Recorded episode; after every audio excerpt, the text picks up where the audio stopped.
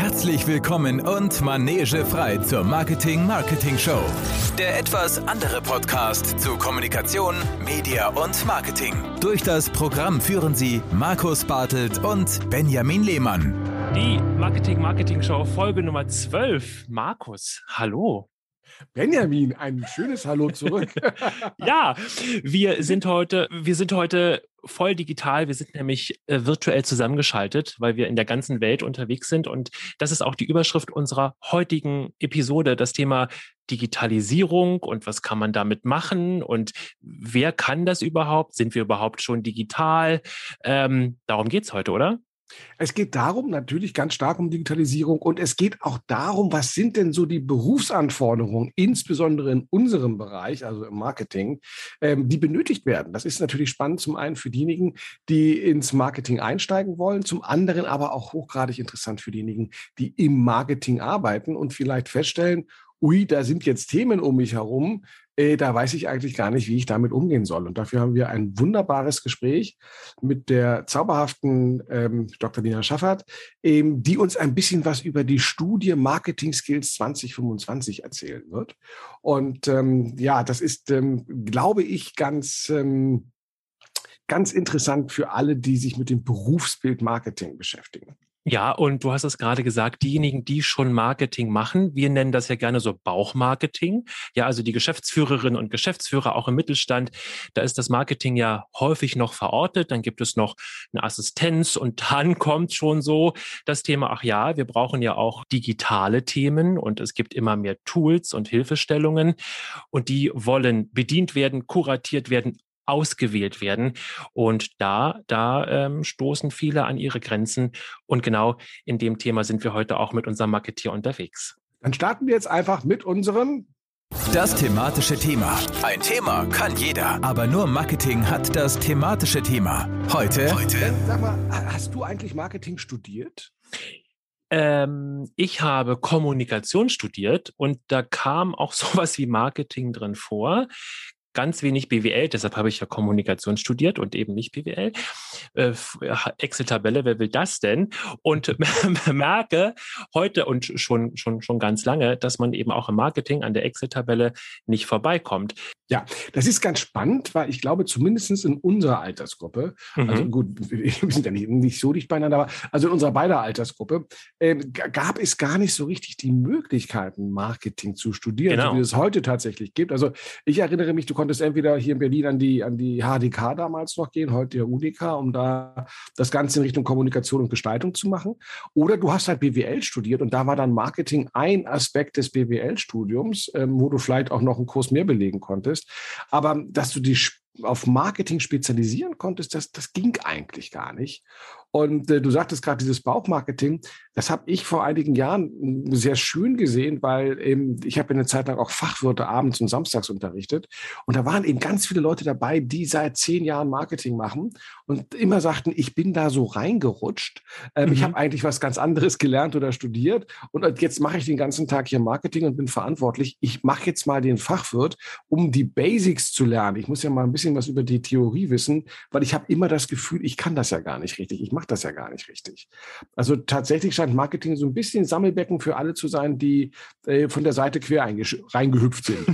Ja, ich unterrichte gerade auch ähm, berufsbegleitenden Bachelor und da sind ja die Menschen, die schon im Beruf sind, jüngere und ältere, die die schon Marketing machen, vermeintlich. Und äh, das ist genau auch das Thema, das beantwortet das auch sehr gut. Man giert nach nach Basics, nach warum funktioniert das eigentlich so oder warum funktioniert das eben nicht so. Ganz ganz spannend. Dieses Bauchmarketing ist eben noch viel verbreiteter, auch heute noch, als man denkt. Dabei kann man heute so viel Marketing studieren, was uns eben verwehrt geblieben ist damals. Wobei mein, mein Liebling ist ja immer, wenn du da mit Geschäftsführern, so gerade auch so von, von inhabergeführten äh, Unternehmen sprichst, ja, wo du noch so den, den Gründermenschen zu sitzen hast, da kriegst du ja häufig zu hören, ach, das bisschen Marketing, das mache ich noch nebenbei, ja. das mache ich noch selbst. Ne? Da ist noch gar nicht die, die, die klar, die, die Tragweite von Marketingentscheidungen und äh, dem Wissen, was was man da eigentlich benötigt.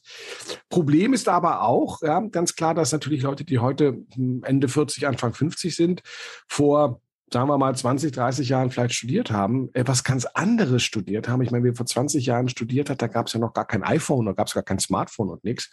Ähm, als das, was heute gefordert wird. Ja, das heißt, ähm, die, die, denen fehlt ja ganz viel Wissen. Und du weißt ja selber, wie es ist. Ähm, deswegen gibt es ja den Podcast auch nur so unregelmäßig. Man ist so im Arbeitsalltag eingespannt, dass man gar nicht dazu kommt, sich das nötige Wissen vielleicht noch anzuholen. Bei uns beiden eher, weil wir es unterrichten. Wir müssen immer auf dem neuesten Stand sein, ganz klar. Aber wer so als, als Marketingentscheider, Marketingmanager in einem Unternehmen dort sitzt, hat so viel Tagesjob um die Ohren, dass der eigentlich gar nicht dazu kommt, sein Wissen aufzufrischen. Und dann entsteht eben diese, dieses Gap, ja, diese Lücke, ähm, von dem alten Wissen, das er noch aus dem Studio mitgebracht hat und ähm, doch dem komischen Gefühl, ich weiß eigentlich gar nicht, was Social Media Marketing ist oder ich weiß ja gar nicht, was alle reden vom Content Marketing, was ist denn das? Also, dass man da so, so, ja, Lücken hat, Lücken empfindet.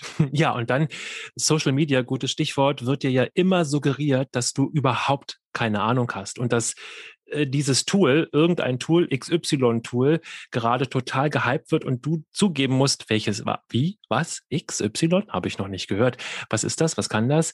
Und du immer dieses Gefühl hast, neben dem Hamsterrad noch viel schlimmer, sondern du rennst wirklich hinterher und die Lichter werden immer kleiner, dann äh, holst du ein bisschen auf, dann werden die Rücklichter wieder ein bisschen heller.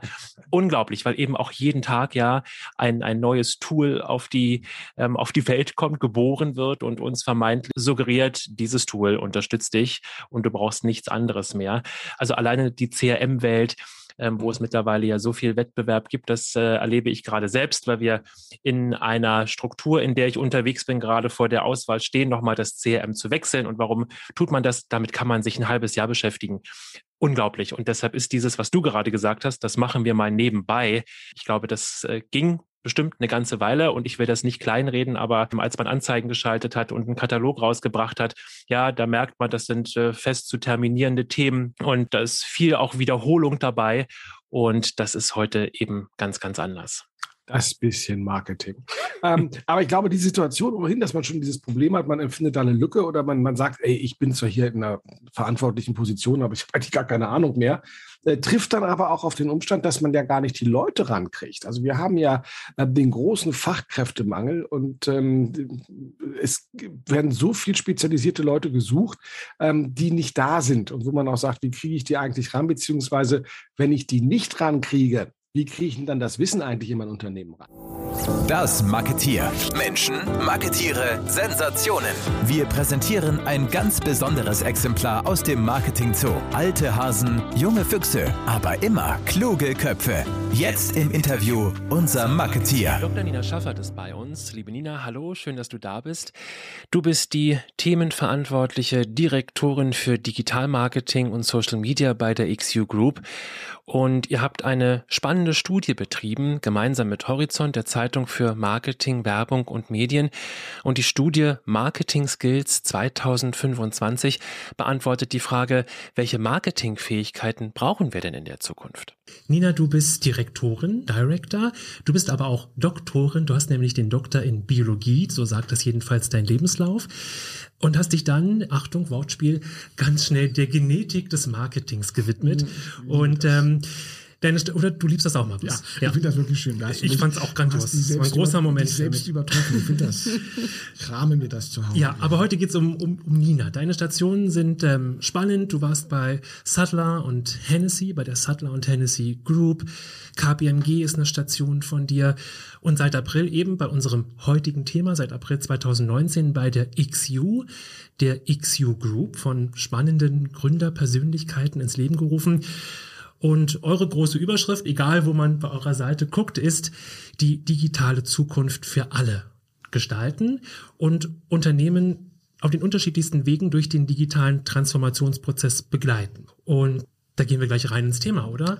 Was eben bei der XU Group uns ja auch eint, ist genau der Fokus auf alle Digitalthemen, sei es im Studium an der Universität, sei es in unseren ähm, Lernangeboten für jedermann, sage ich jetzt einfach mal, die wir anbieten über die verschiedensten Digitalthemen hinweg oder eben halt auch ähm, bei Unternehmen, wenn wir in unternehmensspezifische Weiterbildung reingehen, bilden wir halt das Cluster die thematische Expertise bündeln wir für das Thema Digital Marketing in Social Media für Unternehmen dann aber vom Schwerpunkt her. Also der Campus ist für die ähm, Schulabgänger, die dann kommen und sagen, hier, ich möchte eben meinen Bachelor machen, meinen Master machen. Und ähm, da wendet sich jetzt ja nicht das Unternehmen hin, aber wenn ein Unternehmen sagt, ich möchte meine Mitarbeiter fit machen in digitalen Fragen, dann landet er automatisch bei dir. Genau, richtig. Also schwerpunktmäßig bin ich verantwortlich für die unternehmensspezifischen Programme und unser Angebot eben an jedermann, der sich weiterbilden möchte in diesen Themen.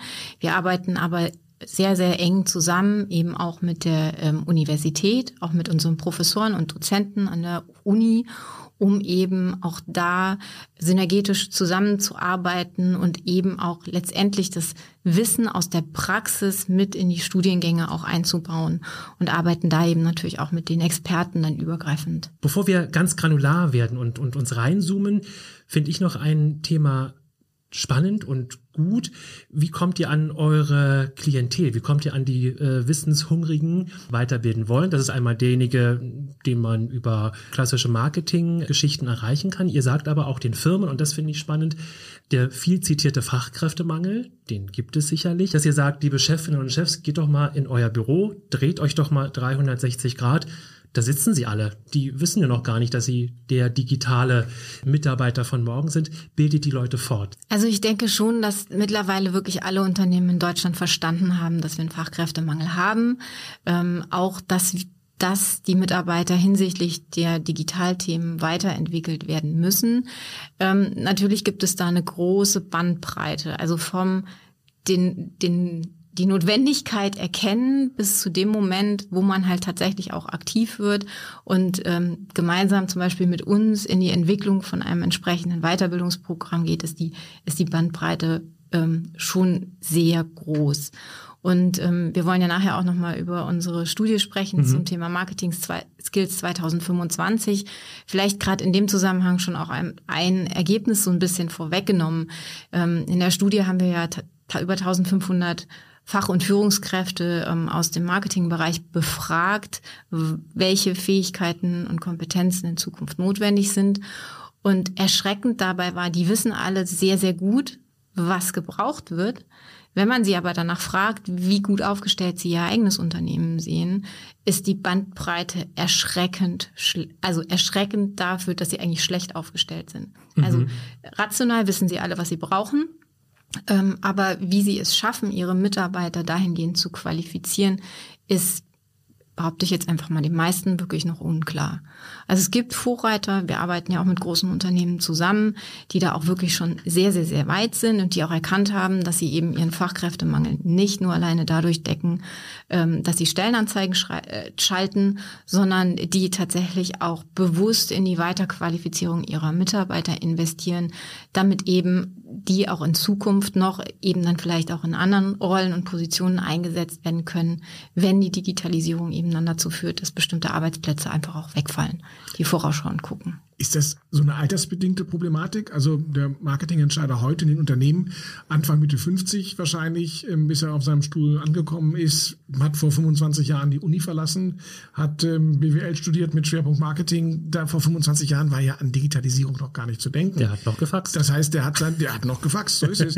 und ähm, der hat also sein, sein klassisches Rüstzeug mitbekommen an der Uni und äh, kennt sich mit Strategien und sowas ganz gut aus. Aber eben, der wird einem noch was über eben Mediaschaltung erzählen können unter E-Provision. Dem TKP. Ja, aber dann nicht mehr über das Moderne. Also fehlt das Verständnis einfach, dass sie zwar mitbekommen, okay, da passiert was digital und da ist ein Druck da, aber sie selber gar nicht wissen, wo sie den Hebel ansetzen sollen? Ich glaube eigentlich gerade in den, also jetzt bleiben wir mal beim, beim Marketingbereich, beim Marketingleiter. Das ist nicht deren Kernaufgabe die äh, Qualifizierung der Mitarbeiter. Bislang war es eben einfach so, die haben, wenn sie jemanden gebraucht haben, die entsprechend qualifizierten Mitarbeiter eingestellt. Das Thema Qualifizierung, Weiterentwicklung ist ja äh, per se in den Unternehmen eine Aufgabe der Personalabteilung und wird erst in den letzten Jahren ver verstärkt auch aus den Fachabteilungen getrieben. Also das wirklich verstärkt dann darauf hingewiesen wird, hey, wir haben einfach einen Bedarf. Bitte, liebe Personalabteilung, unterstützt uns jetzt dahingehend. Und ähm, da ist, glaube ich, tatsächlich eher das noch so ein bisschen, hm, wie soll ich sagen, hak hakelig einfach manchmal, ähm, dass der Bedarf erkannt wird, aber eben einfach da auch die die, das Wissen fehlt, wie kriege ich denn meine Mitarbeiter da konkret weiterentwickelt? Was gibt es denn für Möglichkeiten in der Weiterbildung? Besonders beobachten wir das in der Agenturbranche, ähm, wo oft natürlich auf standardisierte Weiterbildungsangebote gesetzt wird und eben weniger danach geguckt wird, was spezifisch an Weiterbildung brauche ich denn für mein Unternehmen. Das ist ja, das sind ja im Prinzip die weiten Wege, die wir gehen. Also einmal bieten wir natürlich auch fertige Qualifizierungsprogramme an, ähm, die man einfach buchen kann. Aber wir gehen eben auch in die Unternehmen, machen eine Bedarfsanalyse, machen wirklich Assessments, ähm, entwickeln mit den Firmen ein, ein Zielprofil, wo diese Firmen hinwollen und dann entsprechend die Lernprogramme, bei uns Learning Journeys ähm, für die Mitarbeiter, wie sie dann eben vom jetzigen Ist-Zustand hin zu diesem Zukunftszustand eigentlich kommen. Und ähm, da gibt es einfach gerade in der Agenturlandschaft ist das noch nicht so ein standardisiertes Vorgehen. Also da, das merkt man in den Gesprächen oft, dass das noch sehr fremd ist und dass es da dann schon das ein oder andere Gespräch einfach auch nochmal mehr braucht als jetzt in den großen Unternehmen. Es fehlen aber dann eigentlich auch die Leute, also es, es muss intern gemacht werden, weil es fehlen die Leute von außen. Das heißt, der, wer jetzt bei euch studiert, ist jetzt gerade erst fertig, die erste Generation, ähm, die jetzt nachkommen könnte. Ansonsten kenne ich ja kaum Universitäten, die äh, so ein starkes Digitalprofil haben und die Leute tatsächlich ausbilden für diese Zukunftsjobs, die da nachgefragt werden. Also da ist, glaube ich, so ein, so ein, so ein Generation-Gap oder so ein Zeitgap noch so ein bisschen. Ähm, und deswegen ist es ganz wichtig, dass also in-house intern weitergebildet wird. Was waren die anderen Dinge, die herausgekommen sind bei eurer Studie Marketing Skills 2025? Ähm, also wie gesagt, wir hatten ja eben diese 1500 Fach- und Führungskräfte gefragt, was sie denken, was in Zukunft wichtiger werden wird. Und ein großes Thema ist natürlich das ganze Thema Daten, Datenanalyse, Daten besser verstehen, Daten auch entsprechend aufarbeiten. Ähm, dann ist ein Thema, was rausgekommen ist, ähm, dass man das Nutzererlebnis sehr viel stärker in den Fokus rücken muss. Und ähm, natürlich das, das Thema, was sehr präsent ist, ist dann die entsprechenden Contents auch entwickeln muss für seine entsprechenden Zielgruppen. Ähm, immer wieder geht es natürlich darum, neue Marketingkanäle zu erschließen, beziehungsweise haben wir jetzt in der Studie nicht so konkret nachgefragt, aber ich meine, wir, wir wissen ja, wie schnelllebig dieses ganze Online-Marketing ist. Immer wieder gibt es neue es gibt neue Kanäle, es gibt neue Plattformen. Bestes Beispiel ist hier TikTok, mhm. ähm, die immer wieder aufploppen. Das heißt, man muss im Marketing einfach auch bereit sein, Zeit, Zeit seiner Arbeitszeit quasi zu lernen, ähm, offen zu sein für Neues und sich auch immer wieder darauf einzulassen, ähm, Neues zu erkunden, das zu beleuchten, inwieweit das für einen selber, fürs Unternehmen relevant sein könnte und ähm, wie man das am besten dann einfach auch in seine Marketingstrategie einbauen kann. Also immer hungrig sein, einfach auf, auf Neues, ähm, eben sich halt auch neue Kanäle erschließen. Wenn du einmal sagst, das Thema Daten, dann steht in der Studie ja auch einer äh, Überschrift, die es deutlich positioniert, nämlich es gibt eklatante Defizite. So ist das überschrieben, wenn es darum geht, Daten zu interpretieren. Und das ist auch eine, ich glaube, das, das kennen wir auch. Die Agenturen, die Mittelständler, auch die großen Unternehmen haben ganz viele Daten und machen auch jedes Datenanalyse-Tool mit und haben es sich verkaufen lassen. Und nun sind die Daten da. Ist es also eher dieser Bereich, die Daten wirklich zu interpretieren, zusammenzufügen? Oder fängt es schon früher an, dass man überhaupt sensibilisieren muss, na, mach doch mal überhaupt, sammelt doch mal Daten und was sind folgerichtige Entscheidungen daraus? Also ich glaube, es ist, es ist auch wieder beides am Ende des Tages. Ähm, viele Unternehmen wissen noch gar nicht, wie viel Daten sie eigentlich haben. Also ich meine, da hat es natürlich in den letzten Jahren ein starkes mhm. Umdenken gegeben. Mittlerweile ähm, ist, ist Datenanalyse natürlich eine wichtige Komponente, auch im Marketing. Ähm, aber also viele wissen, wissen noch gar nicht, wie sie gezielt die Daten erheben. Das sind wahrscheinlich noch die wenigsten. Ich glaube, die meisten stehen tatsächlich vor der Problematik, dass sie einfach automatisch wahnsinnig viele Daten generieren. Ähm, aber ihnen fehlen einfach Mitarbeiter, die in der Lage sind, diese Daten irgendwie zu zu analysieren, in sinnvolle ähm, Sachverhalte zu setzen, die richtigen Schlüsse vor allem daraus zu ziehen und dann halt daraus auch die entsprechenden Maßnahmen abzuleiten am Ende des Tages. So dieses Gesamtpaket am Ende. Ist das eher ein Business-to-Consumer, also B2C-Thema oder betrifft das die B2B, die Business-to-Business-Branche genauso? Also im, im, Prinzip ist es gleichermaßen. Es ist ähm, sowohl spannend für jeden, der sich quasi weiter qualifizieren will, als aber auch in den Unternehmen ähm, ist ein großer Bedarf einfach an Menschen da, diese Daten zu analysieren. Und das gilt ja auch nicht nur für den Marketingbereich. Das ist ja ein grundsätzliches Thema. Ähm, umso mehr man aufgrund der neuen Technologien in der Lage ist, Daten zu generieren, umso mehr ist natürlich die Notwendigkeit am Ende des Tages da, auch diese Daten irgendwie auszuwerten, zu analysieren und zu interpretieren. Also jetzt mal neben dem dem Thema Marketing, was jetzt bei, bei uns an der School irgendwie das, das, das Dominierende ist, ist das Thema ähm, Data Analytics natürlich ein Thema, was sowohl an der Uni als auch bei uns in den ganzen anderen ähm, Programmen, wenn es auch um das um Kompetenzen im Digital Business grundsätzlich geht, ähm, oder eben auch bei Coding and Software Engineering, Data Engineering am Ende des Tages ist ein großes, großes Thema bis hin zur künstlichen Intelligenz, vermute ich dann. Also die, die KI, ja, dass man sagt, wir müssen ja nicht mehr die Menschen haben, die die Daten durchforsten, sondern das machen dann dementsprechend die Algorithmen und ähm, spucken das dann aus und fangen dann auch immer stärker an, natürlich vorzugeben, was passieren soll als nächstes oder dass man das auch eintakten kann. Marketing, Automation ist ja ein großes Thema, um eben eine Entlastung zu bringen. Ähm, wenn dieser Datenschwerpunkt immer kommt und, und ähm, wenn es dann digital wird, dann gibt es ja immer die eine große Sorge, dass man sagt, ähm, man verliert vor lauter Daten den Bezug zur Kreativität. Ja, und die Kreativen sagen, ja, Kreativität kommt aus dem Bauch heraus und ähm, das hat man oder man hat es nicht und man fühlt das und man, wir haben noch diesen Geniebegriff in Deutschland ganz stark aus der Romantik, dass man getroffen wird von diesem Blitz und dem Kuss der Muse und dann kann man wahnsinnig kreativ werden und tolle Ideen entwickeln.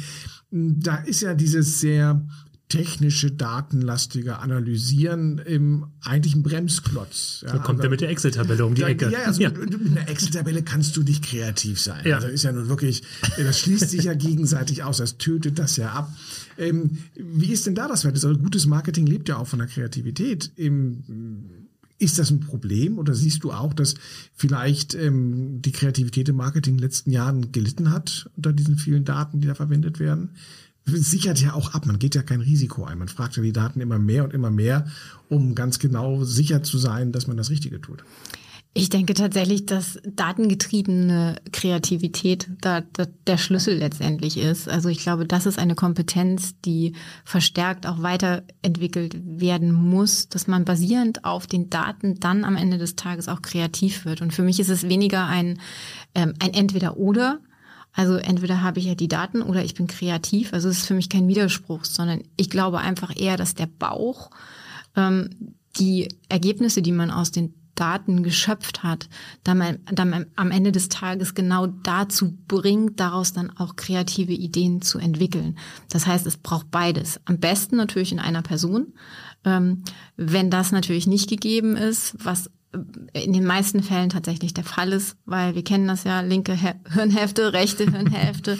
Oft sind es ja dann doch eher die Spezialisten auf der einen und auch auf der anderen Seite.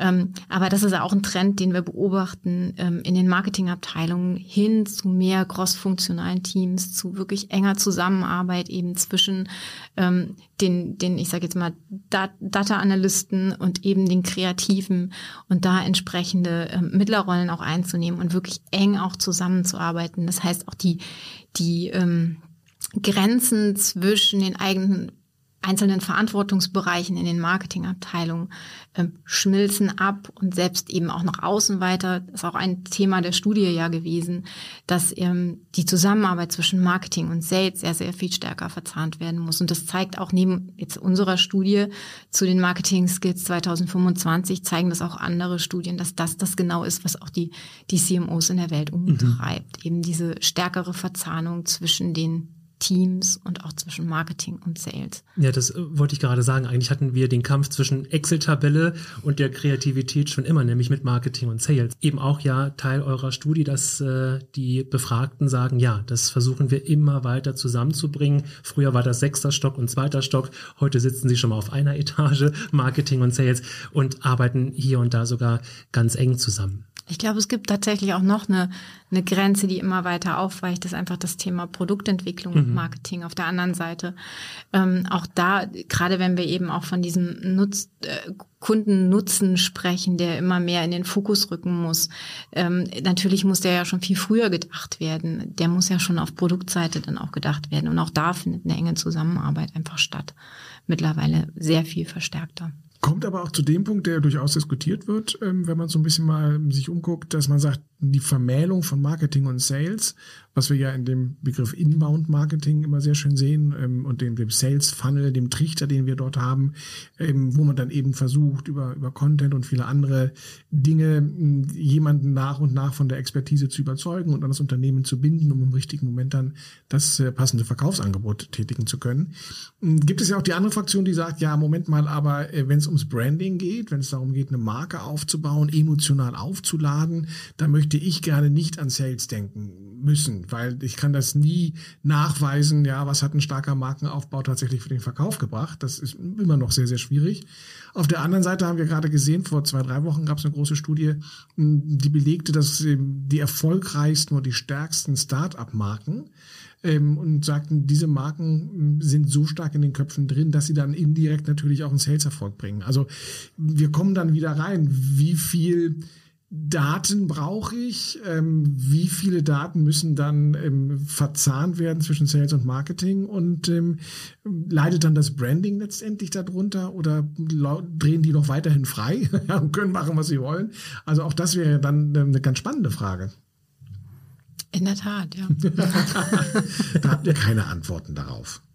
Nein. ich habe mir geschrieben, stirbt der Bauch. Ja, das ist dann, ich bin, ich bin der Bauchmensch. Du bist der Bauchmensch. Ich bin der Bauchmensch. Ja, ja, Nein, der Bauch stirbt nicht. Den Bauch, den Bauch, Bauch braucht man. Den braucht man immer im Leben. Also ja, ich meine. Gute Entscheidungen auf jeden Fall. Genau. Da kommt jetzt wieder der Naturwissenschaftler in mir durch. Ne? Mhm. Ähm, ich habe ja mal lange in meiner Agenturzeit mich ähm, auch mit diesem ganzen Thema Darmgesundheit beschäftigt und mit dem Darmhirn, weil Ach. wusstet ihr, dass eben ein Großteil der Nervenzellen, ähm, also klar im Hirn, das wissen wir alle, aber genauso eben rund um das ganze Magen-Darm-System veranlagt ist. Und zwar in der Größe des Gehirnes eines Schäferhunden. Richtig. Markus. Ja, ja, und genau deshalb ähm, ne, haben wir da quasi ein zweites Gehirn, ähm, wo eben natürlich auch dann die, die Emotion ja irgendwo auch herkommen kann. Das berühmt-berüchtigte Bauchgefühl. Also ich weiß, genau. viele Forscher sind da sehr stark hinterher, Bauchhirn. weil dieses Bauchgefühl unsere, unsere Kaufentscheidung beeinflussen kann und ähm, uns rät oder abrät, dann will man das natürlich verstehen. Und ähm, es gibt tatsächlich, also da hast du jetzt bei mir eine Tür geöffnet, ähm, es, gibt, es gibt ja die, ähm, es gibt zwei tolle Theorien, kleiner Exkurs. Ähm, die eine ist, dass man sagt, dieses Bauchgehirn sei unser erstes Gehirn gewesen, als wir noch im, als Vierfüßler Richtig. gelaufen sind. Ja. Und ähm, das jetzige Gehirn ist erst später entstanden mit dem aufrechten Gang.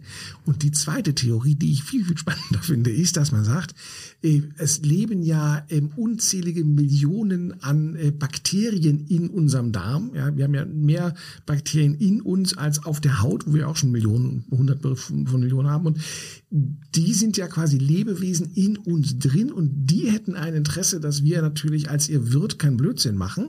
Und deswegen steuern die auch ähm, das sogenannte Bauchgefühl. Und tatsächlich hat man wohl herausgefunden, dass es wie mit Blutgruppen zwei oder drei Gruppen gibt, die uns charakterlich prägen. Also die eine Gruppe macht jemand Forscher und ähm, der ist dann ein bisschen wagemutiger und ein, ja, ein bisschen mehr outgoing, wie wir sagen. Und die andere, der andere Stamm macht Leute vorsichtiger und äh, ein bisschen introvertierter und abwartender. Und äh, man hat an Mäusen das auch, also Mäuse sind ja sowieso quasi Menschen nur ein klein mit Fell. Und, ähm, und grau. Ja, grau, ja, oder weiß, wenn man ja. Und ja. Ähm, hat dort auch diese zwei Gruppen gehabt und hat mit äh, Pipette Magensaft entnommen und hat diese Bakterienkulturen ausgetauscht und tatsächlich haben die ihr Verhalten verändert. Das heißt, die Maus, die sonst forsch und frech war, hat dann nach zwei Wochen auch mehr Angst entwickelt und war zurückhaltender und umgekehrt. Also auch an dieser Theorie scheint was dran zu sein. Und ähm, ja, ich freue mich, dass ich von Fremdlebewesen gesteuert werde. Und ähm, ja. Hat tatsächlich dann auch einen Krankheitsaspekt. Ne? Also wie du so sagst, klar, der, der Typ Mensch oder die Persönlichkeit wird gesteuert. Ähm, gibt es auch also zahlreiche Studien, die sagen, je nachdem, wie deine Mikroflora im Darm zusammengesetzt ist, wie viele probiotische Bakterien dort auch leben, ähm, bist du anfälliger für bestimmte Krankheiten oder nicht? Weil die spielen ja auch wieder eine riesengroße Rolle für das ganze, also fürs Immunsystem des, des Körpers. Also da kommen ganz viele Dinge zusammen, die den Bauch wirklich der darf nicht sterben, um auf deine These wir zurückzukommen. wir sollten einen Bio-Podcast machen, glaube ich. Ja, sehr gerne. Ganz dringend, ganz dringend. Dann ähm, Neurobio-Marketing. Aber dieses Bauchgefühl bringt uns äh, zurück auf das Thema Content-Marketing, auf Emotionen und wir haben eine steile These aufgestellt. Du hast im Vorgespräch gesagt, ach je, die Frage, die steile These ist, Content-Marketing ist nicht irgendwann alles erzählt. Nein, kann ich, kann ich mir nicht, kann ich mir einfach nicht, also kann ich mir einfach nicht vorstellen, weil Content Marketing lebt natürlich von allem, was irgendwie draußen passiert. Und wir, wir sehen ja, es werden täglich neue Produkte, es werden neue Dienstleistungen entwickelt, es entstehen neue Plattformen. Die Digitalisierung äh, macht es möglich. Und solange da immer noch was nachkommt, denke ich, haben wir auch im Content Marketing einfach ähm, immer immer was zu erzählen. Und Markus, du hattest es ja auch im, Vor im Vorgespräch tatsächlich gesagt, dass vielleicht dann irgendwann, ähm, wenn alle Unternehmen nur noch irgendwie sich aufs Content Marketing fokussieren, dass dann vielleicht irgendwie die Unternehmen, die sich bewusst dagegen stellen, dann vielleicht auch mal wieder einen, einen Selektionsvorteil zu haben, um in der, in der Biologie zu sprechen. Die mit der PDF-Preisliste. Genau. Ja. Ähm, die dann einfach auffallen, weil sie das nicht machen und dadurch halt eine größere Awareness schaffen. Ja, weil ich das auch erlebe in der Beratung oder wir, dass eben häufig auch dann die Geschäftsführung sagt, wirklich, dass der Satz fällt, so, ach, ist ja schon alles erzählt. Da renne ich nur hinterher. Und welche Geschichten soll ich denn erzählen? Und dass schon so ein bisschen so eine erste ja, Müdigkeit da entsteht, aber eher aus dem Gefühl heraus, dass sie sagen, boah, ja, da, da komme ich nicht ran. Ich muss mir was anderes einfallen lassen. Ja, aber ich glaube, wenn man die, ich meine, das kennt ihr ja aus eurer Beratungspraxis auch. Ich glaube, wenn man die Menschen ein bisschen zum Nachdenken bringt mit den richtigen Fragen, dann merken sie auch die Fülle der Themen, die eigentlich vor ihnen liegt. Sie müssen sie ja am Ende des Tages nur aufheben, ja, und in das in, in den richtigen Kontext, in die richtige Story reinbringen. Und ich meine, sieht man jeden Tag in sozialen Medien. Also ich meine, die ganzen ähm, gerade jungen Leute jetzt auf TikTok, die sind einfach so umtriebig, Geschichten zu erzählen und da, denen gehen die Ideen auch nicht aus. Und Leider kann nicht. Es, kann es noch so verrückt ich sein? Ich im TikTok-Strudel, ja. immer noch. Ja, immer noch. Ich gebe es zu. Fünf Minuten und zwei Stunden später ist man immer noch drin. Das, genau. geht uns. Wobei natürlich die Frage auch dahin etwas äh, provokant gestellt ist. Ähm, neben der Genetik des Marketings, ähm, das der zweite Ansatz des, des Selbstlobes von Herrn Lehmann heute gewesen. Ähm, ja, da bin ich heute freigebig. Ja. Man muss auch mal wenn, kein, wenn kein anderer dich lobt, dann musst du dich selber loben. Kann ich vollkommen verstehen. Ja, das kenne ich. Ähm, nein, aber ich, ich glaube, ist nicht irgendwann alles erzählt, ist auch eine Frage nach der Qualität.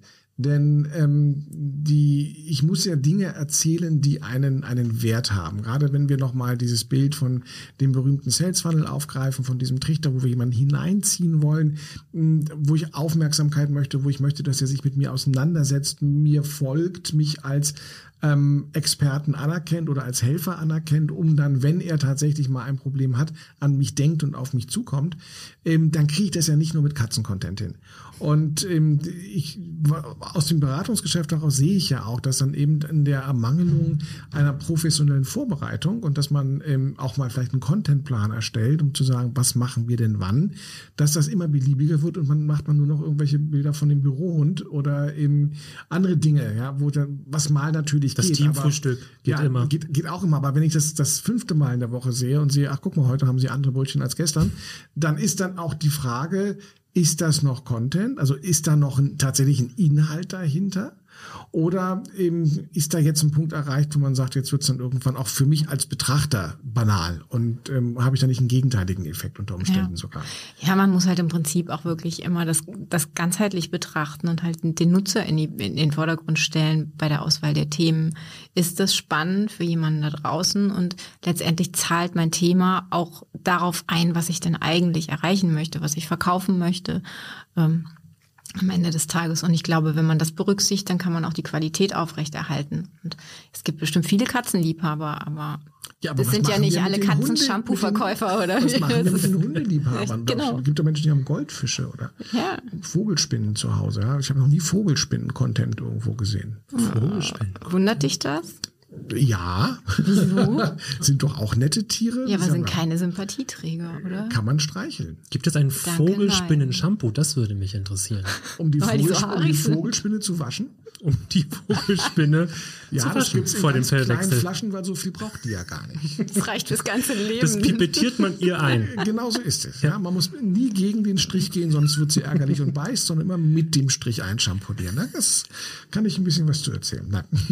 Bist du ein Vogelspinnenliebhaber? Nein, nicht. Ich habe aber gerade neulich die, die schöne Geschichte äh, gehört ähm, von jemandem, der in einem äh, berauschten Zustand eine Vogelspinne hatte und sie sich in seinen Mund gesetzt hat und ähm, dann hat sie ihn dann auch prompt gebissen weil er das eben nicht in der Ruhe gemacht hat wie sonst. Er wollte halt zeigen, wie brav dieses Tier ist. Und ähm, die sind jetzt ja nicht wahnsinnig giftig, aber die Zunge ist halt angeschwollen. Und dann sind die halt äh, mit seinem Freund zusammen, der auch ziemlich überrascht war, zur Notaufnahme und haben den also versucht klarzumachen, dass die Vogelspinne sie gerade den einen in die Zunge gebissen hätte, was ihnen natürlich keiner geglaubt hat an der Notaufnahme, weil nee. das ein komplett bekloppt Die Oberschwester, ja, ja, ja, sie nehmen erstmal Platz. genau, sie nüchtern erstmal aus und dann reden wir nachher nochmal weiter. ähm, und das hatte ich so gerade im Kopf gehabt und da dachte ich mir auch, Gott, Vogelspinnen sind ja ja Tiere wie du und ja. ich. Hast ja auch nur. Also ich kann auch darauf verzichten. Aber guck mal, was das für Emotionen. Ne? Sie, also, ja, also eine Vogelspinne löst entweder eben da gibt wenig dazwischen Abscheu oder eben auch Hingabe und Liebe aus ja. zu diesem kleinen wehrlosen Tier. Das hat einen Ausschlag nach rechts oder links. Also wir kommen heute wie immer wieder vom Thema ab. Ich Verrückt. Merk, du merkst das schon, ne? Ja. Also das, das hat was damit zu tun mit dieser Kreativität und dem Bauch. Ja, dass wir da immer wieder. Aber wo Bauch noch mal ganz kurz. Eben, tatsächlich stirbt ja ein Stück weit im besten Fall tatsächlich der Bauch, aber das ist dann der Schweinebauch die gute alte klassische Schweinebauchwerbung, die wir jetzt noch teilweise in Printform haben, äh, als, als Angebotswerbung der, der Supermarktketten, ähm, die hat ja noch keine eins zu eins Übersetzung gefunden in die digitale Welt, außer dass man das als PDF abgebildet hat. Ja, also auch da müssen sich die Händler dann vielleicht ein bisschen mehr einfallen lassen. Also der Schweinebauch, äh, die Schweinebauchwerbung stirbt dann wahrscheinlich doch aus. Wäre eigentlich nicht so schade drum. Ja, das ist ja, das ist dann so ein Zeichen der Zeit. Angebote laufen heute anders und könnte man auch sagen, der Handel stirbt aus, aber das, diese Kiste machen wir jetzt gar nicht erst auf. Nein, das, Nein, das ist heute nicht unser Thema. Das ist heute nicht unser Thema. So, aber äh, zurück zum, zur Weiterbildung. Ähm, also die Studie hat es ganz klar auf den Punkt gebracht. Sie hat gesagt, ähm, die Marketingentscheider sind sich bewusst, was ihnen fehlt. Ähm, sie sehen die Defizite, sie sehen auch, dass das äh, wettbewerbsentscheidend sein kann, wenn ich diese Defizite nicht auffülle. Sie erkennen auch das ähm, Dilemma, dass die ausgebildeten Kräfte, die sie eigentlich benötigen, gar nicht dem Markt zur Verfügung stehen. Das heißt, es bleibt nur eine Möglichkeit übrig. Ich muss meine Marketingleute, die ich habe, schnellstmöglichst und bestmöglich selber qualifizieren, damit sie in der Lage sind, äh, mit diesen digitalen Anforderungen standzuhalten. Wie sieht denn jetzt so eine gute Weiterbildung aus? Also kaufe ich den jetzt irgendwie so Digitalisierung für Dummies und sage, dies ist am Wochenende durch und am Montag frage ich ab? Oder wie müssen denn, oder was, was, was bietet ihr an und, und wie muss eine gute Weiterbildung heute beschaffen sein? Also wenn wir mal in, in individualisierten Lösungen denken, macht eine gute Weiterbildung natürlich einfach aus, dass du die Mitarbeiter dort abholst, wo sie derzeit stehen. Und ähm, in unseren unternehmensspezifischen Programmen machen wir das mit einem spezifischen Assessment, indem wir im Vorfeld eben ein, mit dem Unternehmen ein gemeinsames Zielprofil entwickeln, wo es denn hingehen soll, welche Kompetenzen in Zukunft innerhalb des Unternehmens, innerhalb der Abteilung, vielleicht auch für bestimmte Funktionen ähm, notwendig sein werden. Das Assessment wird spezifisch darauf entwickelt und dann schauen wir, wo stehen denn die Mitarbeiter und lassen sich im Prinzip auch bestimmte Cluster bilden. Haben wir einfach eine Gruppe, die ähm, bislang noch wenig Berührung hatte mit dem ganzen Online-Marketing-Thema, die erstmal quasi grundsätzlich abgeholt werden muss, ähm, was es bedeutet und welche Chancen dahinter stehen, um sie dann halt nach und nach auch in die verschiedensten ähm, ja, Techniken, Formate reinzuholen. Ähm, oder haben wir es eben mit Experten schon zu tun, die aber eben an der einen oder anderen Stelle einfach noch ihre Kenntnisse vielleicht im Thema Marketing Analytics vertiefen müssen. Ähm, oder ein großes Thema ist im Moment natürlich das ganze Thema hybride Events. Ähm, klar haben wir Spezialisten für Eventmanagement ähm, in den Unternehmen. Aber da kam natürlich jetzt durch Covid auch eine neue Herausforderung ähm, auf die Mitarbeiter zu, dass man wirklich da spezifisch nochmal reingeht und dann wirklich entsprechend der Kompetenzen innerhalb der Abteilung, innerhalb des Unternehmens, dann entsprechende Lernprogramme auch aufsetzt. Wichtig für uns ist immer, dass wir, das gilt sowohl für die Unternehmensprogramme als aber auch für die äh, klassischen Programme, die wir über unsere Online-Plattform anbieten. Ähm, für uns ist es wichtig, dass es eine Verzahnung gibt zwischen theoretischem Wissen, ähm, also Wissen aus der, also verknüpft mit Praxiswissen von Experten, ähm, die das dann wieder dahin führt, dass wirklich auch eine gewisse Handlungskompetenz erzielt wird. Also dass das Gelernte auch wirklich in den Arbeitsalltag transferiert werden kann. Das ist, das ist immer der entscheidende und wichtigste Faktor. Und ich denke, das ist was, was einfach eine gute Weiterbildung auch am Ende des Tages ausmacht. Du sagtest gerade Online-Plattform, das heißt, die kriegen jetzt nicht irgendwie so 600 Seiten ähm, Skript in die Hand gedrückt und sollen sich das dann durchlesen, sondern das passiert auf eine andere Art und Weise. Genau, wir arbeiten natürlich ähm, mit einer Online-Plattform.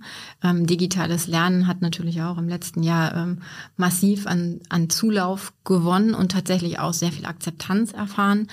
Ähm, wir vertreten allerdings die Meinung, dass man auch da einen gewissen Blended-Ansatz fahren muss. Das heißt, es reicht nicht, einfach nur Videos auf einer Plattform zur Verfügung zu stellen und zu sagen, ey, guck mal da, ihr habt jetzt hier Zugriff auf 1500 Videos äh, zu den unterschiedlichsten Themen. Sucht euch doch mal raus, was euch passt. Also zum einen wollen Mitarbeiter geführt werden. Sie wollen gerne wissen, was sollen sie lernen, in welcher Reihenfolge sollen sie es lernen. Und es reicht halt nicht einfach Videos zu gucken. Ich meine, wir wissen das alle selber. Ja, es ist mal schön, ein Video zu gucken, ähm, aber die Aufmerksamkeitsspanne lässt dann am Ende des Tages mhm. auch nach. Deswegen Deswegen sind unsere Programme so konzipiert, dass wir mit verschiedenen Formaten arbeiten. Das können Videoformate sein, mal kürzer, mal länger. Auch hier unterschiedlich. Es sind Interviews, es sind mal E-Lectures, es sind mal inspirierende Talks. Ähm, wir arbeiten mit Podcast, mit Audioformaten. Wir arbeiten aber auch mit Texten, die dann entsprechend auch nochmal Dinge auch zusammenfassen, nochmal ähm, wirklich Aufgaben stellen, dass die, die Lernenden einfach bestimmte Dinge nochmal anwenden müssen, die sie vorher hätten gelernt haben sollen und so sich eigentlich auch noch selber nochmal kontrollieren, so dass wir da einen guten Methodenmix anbieten und dann aber auch immer wieder weggehen von diesen selbstgesteuerten Lernen hin ähm, zu Live-Sessions mit Experten oder eben natürlich tatsächlich auch wirklich reingehen in richtige Workshops, ähm, dort bestimmte Themen nochmal runterbrechen, die vielleicht auch nochmal reflektieren, ähm, vielleicht Aufgabenstellungen aus dem Alltag mitbringen, die gemeinsam mit Experten bearbeiten, einfach um das Wissen ähm, zu verankern und auch wirklich zu gewährleisten, dass das in den Arbeitsalltag integriert wird. Wie nimmst du die oder ihr die Motivation bei den Mitarbeitern wahr? Ist das eher eine Bürde? Ach, jetzt muss ich noch zu meinem normalen Arbeitsleben auch noch eine Fortbildung machen? Oder ist es eher, ach, endlich kann ich mich weiterentwickeln und endlich kann ich da Wissen aufbauen? Das ist tatsächlich eine Frage, wie das Thema im Unternehmen verankert ist. Also das ist alles eine Frage der Kommunikation, wie immer. Das habe ich doch schon mal gehört. Genau. Also letztendlich am besten lernt sich, wenn man eigenmotiviert lernt. Also jemand, der tatsächlich äh, von sich aus kommt, über die Plattform bei uns schaut, hey, ich möchte mich zum Thema ähm, Online-Marketing weiterbilden. Ähm, womit fange ich an? Kann noch nicht so viel. Hier nehmen wir den Basic-Kurs. Das sind natürlich die motiviertesten Lerner am Ende des Tages. Wenn es im Unternehmenskontext ist, ist es immer wichtig, dass das Ganze in ein vernünftiges Kommunikationskonzept eingebunden ist, dass das Ganze getragen ist ähm, am besten natürlich von der Vorstandsebene, von der Geschäftsführungsebene, dass das im Prinzip auch die Botschafter dafür sind, die auch den Mitarbeitern einfach erklären, warum es denn notwendig ist, dass sie sich weiterbilden. Ähm, man muss einfach das Why in den Vordergrund stellen. Mhm. Und wenn das alles ähm, gut eingebettet ist, dann hat man auch motivierte Mitarbeiter, die Lust haben, sich da reinzufuchsen, ähm, die auch sehen, dass am Ende dabei was rauskommt und sie für sich vor allem was mit rausnehmen. Weil es geht ja in dem Fall nicht darum, sie ähm, zu penetrieren mit, mit irgendwelchem Lernmaterial, sondern es geht ja wirklich darum, sie eine Stufe weiterzubringen, ja, und gezielt entweder, wir sagen ja, up, Upskilling, also sie weiter zu qualifizieren oder tatsächlich sogar sie völlig umzuqualifizieren, also ein Reskilling zu machen hinsichtlich einer eines neuen Jobs, den sie annehmen können. Weil in, wir werden immer älter, die Menschen arbeiten immer länger. Ähm, wir sehen in den letzten Jahrzehnten ähm, ver, ver, vervielfältigt sich die Geschwindigkeit, mit der Veränderungen vorangehen. Und deswegen ähm, ist es ja nicht verwunderlich, dass wenn man ins Arbeitsleben eintritt, bis man dann mit vielleicht 67 irgendwann austritt, äh, kann man heutzutage einfach nicht mehr davon ausgehen, dass der Job der gleiche ist wie der, den man quasi begonnen hat. Das heißt, es ist eigentlich ein Muss, dass jeder Arbeitnehmer sich darauf einstellt, ähm, sein Leben lang zu lernen, bereit sein, sich darauf einzulassen, sich auch nochmal neue Themen reinzufuchsen. Und die Unternehmen müssen im Prinzip die, die Basis dafür schaffen, die Kultur dafür schaffen, den Raum dafür geben, die Zeit dafür geben. Ist das auch eine Generationenfrage? Ähm, also ist gerade neulich ein Bericht zu lesen, dass man sagt, die Gen Z, also unsere Generation Z, die, die jungen Leute, eben, wenn es bei denen so um Wunschberufe und Wunschberufsgeber ähm, oder Arbeitgeber geht, dann steht ja die Weiterbildung und die Möglichkeit der Weiterbildung ganz hoch im Kurs. Also ähm, sie wollen zwar alle ein bisschen weniger arbeiten und Work-Life-Balance haben, aber sie sagen auch, der Arbeitgeber, der mir Weiterbildung ermöglicht oder gute Weiterbildung ermöglicht. Ich glaube, das ist der springende Punkt, weil ein Seminar mit einem gelangweilten Trainer, ja, der mir ähm, irgendwie klatschen und singen und äh, einmal in die Luft springen macht, das ist natürlich heute keine Weiterbildung mehr, so wie es ja mindestens 35 Jahre lang in vielen Unternehmen Gibt es auch immer hat, noch. Immer noch ähm, sondern wenn jemand kommt und sagt, hey, ich habe hier eben einen qualifizierten Partner, der richtig gut mit verschiedenen Medien und äh, mit Selbstlerneinheiten und Live-Sessions, also dir ein super Portfolio an Lernmöglichkeiten gibt, eben, dass er sagt, da würde ich dann lieber arbeiten als bei einem anderen Unternehmen. Ist das etwas, was sich bei euch spiegelt, dass eine junge Generation Weiterbildung heute als Statussymbol versteht? Oh, spiegelt, ich, ich glaube, es gibt immer solche und solche. Ich möchte da gar nicht so ein Generationsthema rausmachen und den, den, ich sage jetzt mal älteren Mitarbeitern oder unterstellen, dass sie immer nicht mehr bereit sind zu lernen. Ich glaube, das ist eine Typfrage. Ich glaube, das hat ja was mit Veränderungsbereitschaft zu tun. Und wenn wir uns jetzt eine Gen Z angucken, die sind natürlich ja in diese Schnelllebigkeit hineingewachsen. Das heißt, die haben schon in ihren 20 Jahren Leben, die sie quasi so mitbringen, ja auch schon richtig viel erlebt. Ja, das ist ja viel, hat sich ja viel mehr verändert als in ich sag jetzt mal meinen ersten 20 Jahren des Lebens, ja. Ich meine, bis ich 20 war, okay, es gab dann Internet, ja, aber ähm, bis dato war halt eigentlich noch nicht so viel Dramatisches passiert, ja. Und äh, die, die sind einfach anders aufgewachsen und deswegen gehen die, glaube ich, auch anders daran.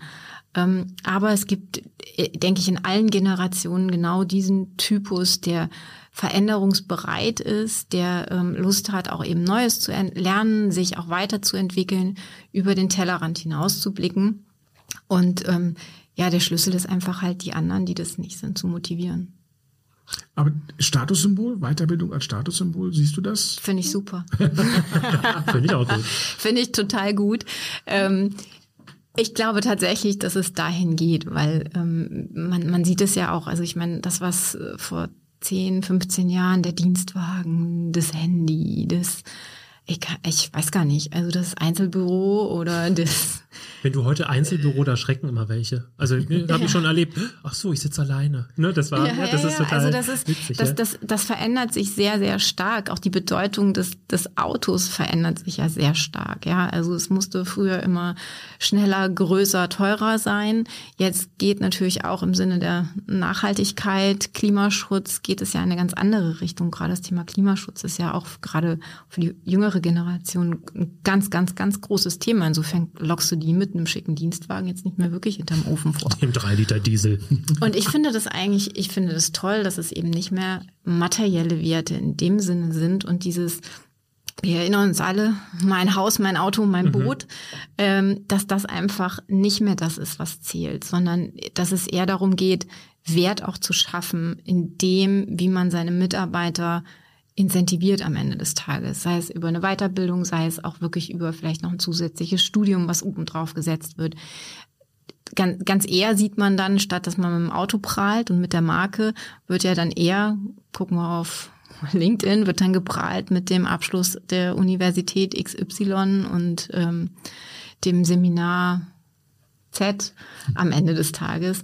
Also da, da geht es ja dann einfach ganz stark hin. Und ich, ich finde das gut. Und es ist auch die persönliche Entwicklung am Ende des Tages. Mhm. Ich meine, man gibt damit dem Mitarbeiter das Zeug an die Hand, das Beste aus sich rauszuholen. Ich meine, das ist ja auch eine Art von Wertschätzung am Ende Total. des Tages. Mhm. Ja, sehr schön. Ich überlege gerade noch, was bei mir sich in den ersten 20 Jahren verändert hat.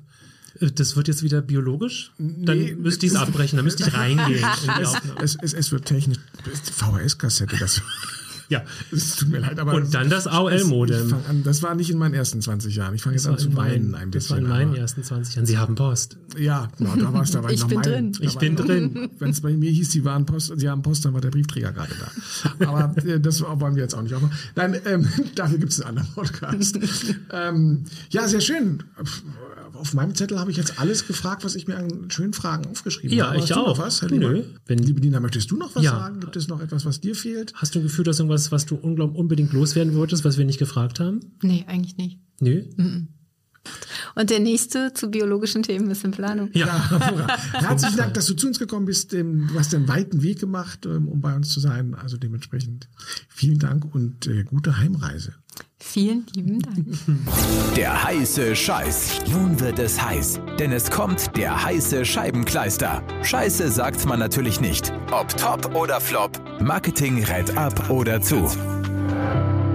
Markus, du hast uns was mitgebracht. Ähm, ja. Heißen irgendwie auch passend zum Thema, glaube ich. Ähm, aber auf jeden Fall unterhaltsam. Erzähl mal, was hast du mitgebracht? Sehr unterhaltsam, weil es gibt, ähm, ich hänge ja auch so ein bisschen der Meinung immer nach, dass das Marketing ganz viel mit Alchemie zusammenhängt. Man mhm. ist auf der Suche nach Gold, ja, und nach, der, nach dem Stein des Weisen. Man findet aber im besten Fall Porzellan.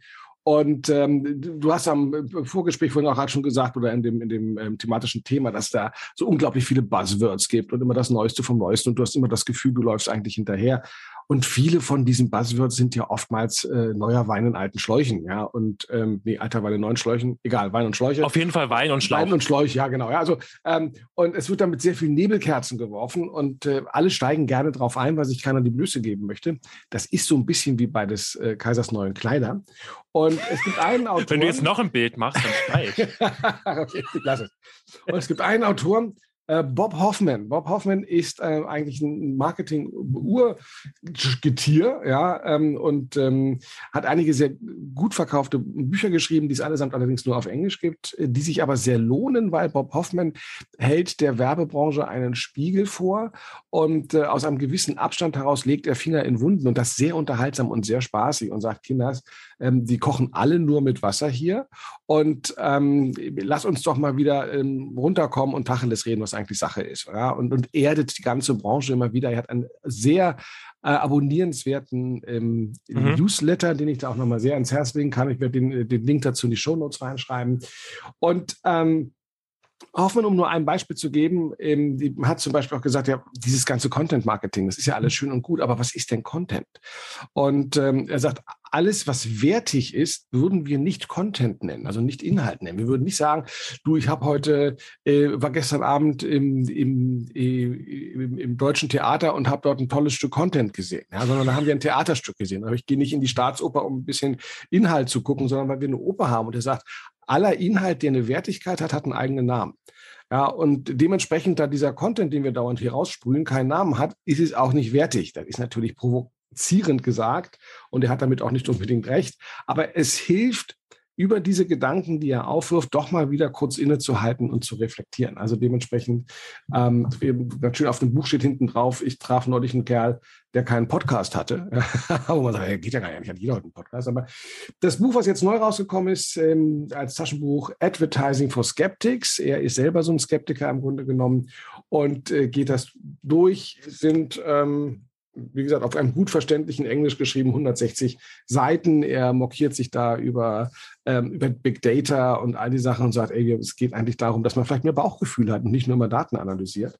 Und ähm, macht wirklich Spaß zu lesen, gibt einem unglaublich gute Denkanstöße, ähm, vielleicht auch mal wieder ein bisschen kritisch zu denken und diesen einen Schritt zur Seite zu gehen, um sich mal selber anzugucken, was man da den ganzen Tag macht. Also sowohl für Marketing-Einsteiger als auch für Marketing-Fortgeschrittene sei das empfohlen. Bob Hoffman, Advertising for Skeptics. Und wenn man schon dabei ist, auch die anderen Bücher von ihm lohnen sich. Ich habe sie alle gelesen und ich habe viel dabei gelacht und auch viel dabei gedacht. Ja. Hm. Ähm, alle Daten, die man dafür benötigt, sind natürlich in den Shownotes dann auch mit drin. Sehr gut. Und Nikolaus, Weihnachten, das steht alles vor der Tür. Was gibt es Besseres? Ähm, guter Tipp. Und ich hoffe, wir sind dem gerecht geworden. Bei uns ist es ja hier nicht Content, das ist eine Show. Hallo. Ja, was sagst du? Ja, wir, ja, haben ja nie, wir haben ja, nie gesagt, dass es die Marketing, Marketing, Content ist, sondern es ist natürlich die, die Show. Ja, wir haben ja den Anspruch, nicht nur zu informieren, sondern auch zu unterhalten. Und äh, wir tanzen ja fast auch immer am Ende der Show. Fast immer. Ja, ja. apropos, ähm, am Ende der Show, wir sind am Ende. Das war eine tolle Folge. Ich bedanke mich nochmal ganz herzlich bei unserer ganz fantastischen Gästin, die dieses tolle Thema und diese tollen Themen mit uns hier aufgeworfen und diskutiert hat. Ich sage danke an Markus Bartelt. Herzlichen Dank an Benjamin Lehmann. Und die nächste Folge ist ja die 13 da, die machen wir einfach rückwärts oder sowas. Da muss ja irgendwas passieren. Ja, wir müssen mal gucken, wann das nächste Mal Freitag der 13. ist und dann muss die da eigentlich rauskommen. genau. Ihr Lieben, vielen Dank fürs Zuhören, fürs Einschalten. Bleibt dabei. Gute Zeit. Macht's gut. Tschüss. Tschüss. Das war's für heute, liebe Leute. Die Marketing Marketing Show ist vorbei. Bitte gehen Sie weiter. Es gibt nichts mehr zu hören. Der Vorhang fällt, doch bald schon kommen Sie wieder. Markus Bartelt und Benjamin Lehmann, Ihr Marketing-Team. Die Marketing Marketing Show ist eine Produktion der Podcastmacherei. www.podcastmacherei.de